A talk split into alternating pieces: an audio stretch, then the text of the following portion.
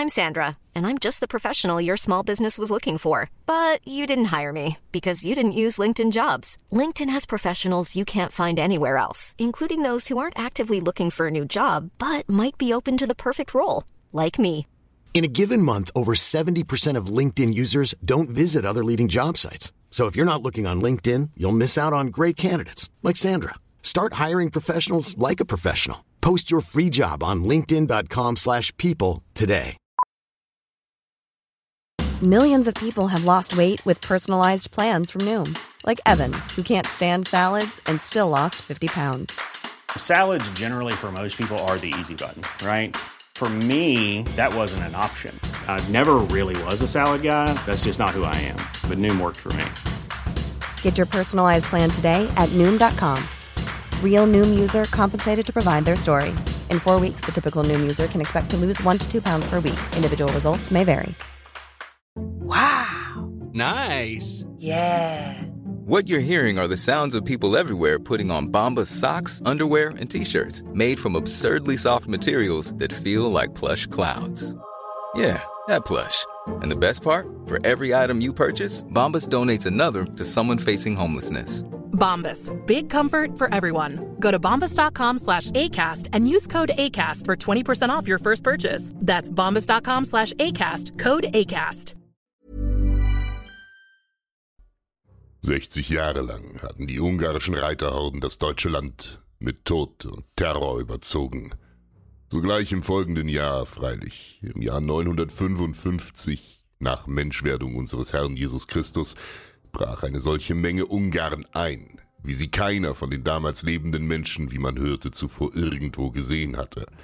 Sie besetzten und verwüsteten das Bayernland vom Donaufluss bis zum Schwarzen Wald.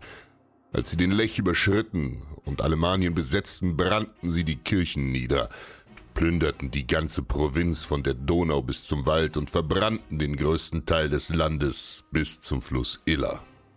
Gott schützte uns vor den Pfeilen der Ungarn. Doch der mächtige König, Otto der große Herrscher aller Ostfranken, stellte sich mit seinen tapferen Rittern der Übermacht entgegen. Auf dem Lechfeld, südlich von Augsburg, besiegten die Deutschen schließlich die Ungarn und errangen endlich den ersehnten Frieden. Doch der Friede war trügerisch. Während der König mit seinen Mannen im Süden um den Erhalt des Landes kämpfte, hatten die Slawenstämme in Sachsen die Gunst der Stunde ergriffen und ihre Unabhängigkeit vom Reich verkündet. Abodriten, Zirzipanen, Wilzen und Tollensanen, sie alle wollten nicht länger unter der Herrschaft der Germanen dienen und hatten sich erhoben.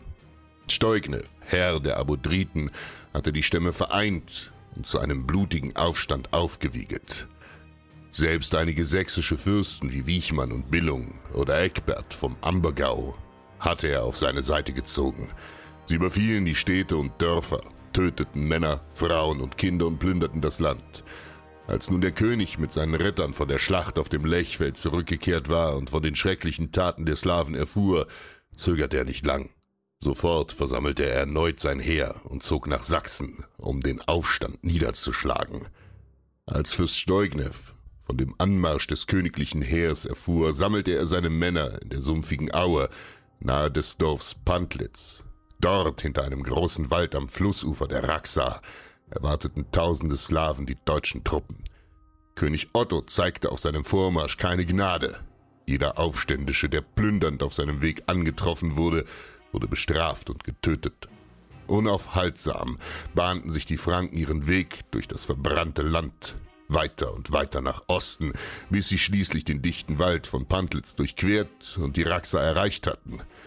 Doch unbemerkt hatten die Slawen das anrückende Heer umgangen und sämtliche Waldwege im Rücken der Deutschen mit dicken Baumstämmen blockiert. Otto und seine Ritter saßen nun am Fluss in der Falle. Während Stoiknev sie vom anderen Ufer sogleich unter Beschuss nahm, im Pfeilhagel suchten die Ritter verzweifelt nach einer sicheren Furt über den Fluss, doch das Wasser war an der Stelle zu tief. Unter hohen Verlusten suchten die Franken jede erdenkliche Deckung und verschanzten sich nun in ihrer Falle. Tage vergingen, in der die Lage der eingeschlossenen Truppen immer verzweifelter wurde. Ständiger Beschuss, Hunger und Krankheit dezimierten langsam die Reihen, und es würde nur eine Frage der Zeit sein, bis das königliche Heer zu schwach werden würde, um sich gegen diese Übermacht der Feinde zu stellen. König Otto entsandte den Markgrafen Gero, um mit den Slawen zu verhandeln. Aber Steugnev am anderen Ufer verhöhnte die Deutschen. Den Germanen blieb nur die Flucht nach vorn.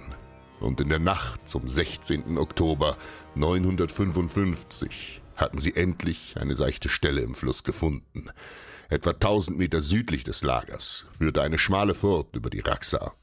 Unbemerkt markierten einige Männer im Schutz der Dunkelheit den Übergang und im Morgengrauen ließ König Otto sofort sein Heer in Schlachtformation antreten und rückte im dichten Schildwall auf das Ufer zu, als wolle er nun den tiefen Fluss mit Gewalt überschreiten. Die Slawen schlugen Alarm und gingen sofort auf der anderen Seite in Stellung, um den Übergang zu verhindern. Die Bogenschützen der Feinde spannten bereits ihre Bögen und es wäre der sichere Tod gewesen wären die Franken ohne Deckung im tiefen Wasser vorgerückt. Doch auf ein Zeichen des Königs setzte sich plötzlich seine gesamte Panzerreiterschar in Bewegung.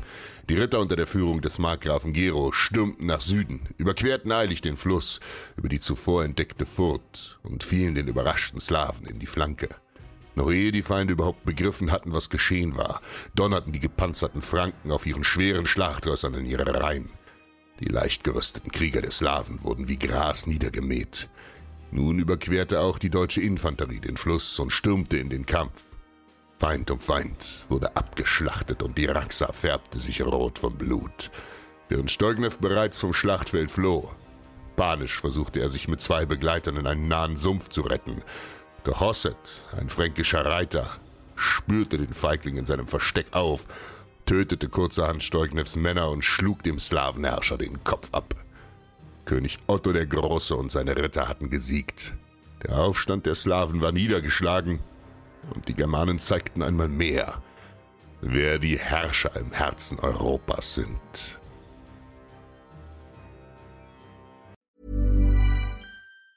Hi, I'm Daniel, founder of Pretty Litter. Did you know cats tend to hide symptoms of sickness and pain? I learned this the hard way after losing my cat, Gingy. So I created Pretty Litter, a health monitoring litter that helps detect early signs of illness by changing colors, saving you money and potentially your cat's life. Pretty Litter is veterinarian developed, and it's the easiest way to keep tabs on your fur baby's health right at home. Go to prettylitter.com and use code ACAST for 20% off your first order and a free cat toy. Terms and conditions apply. See site for details.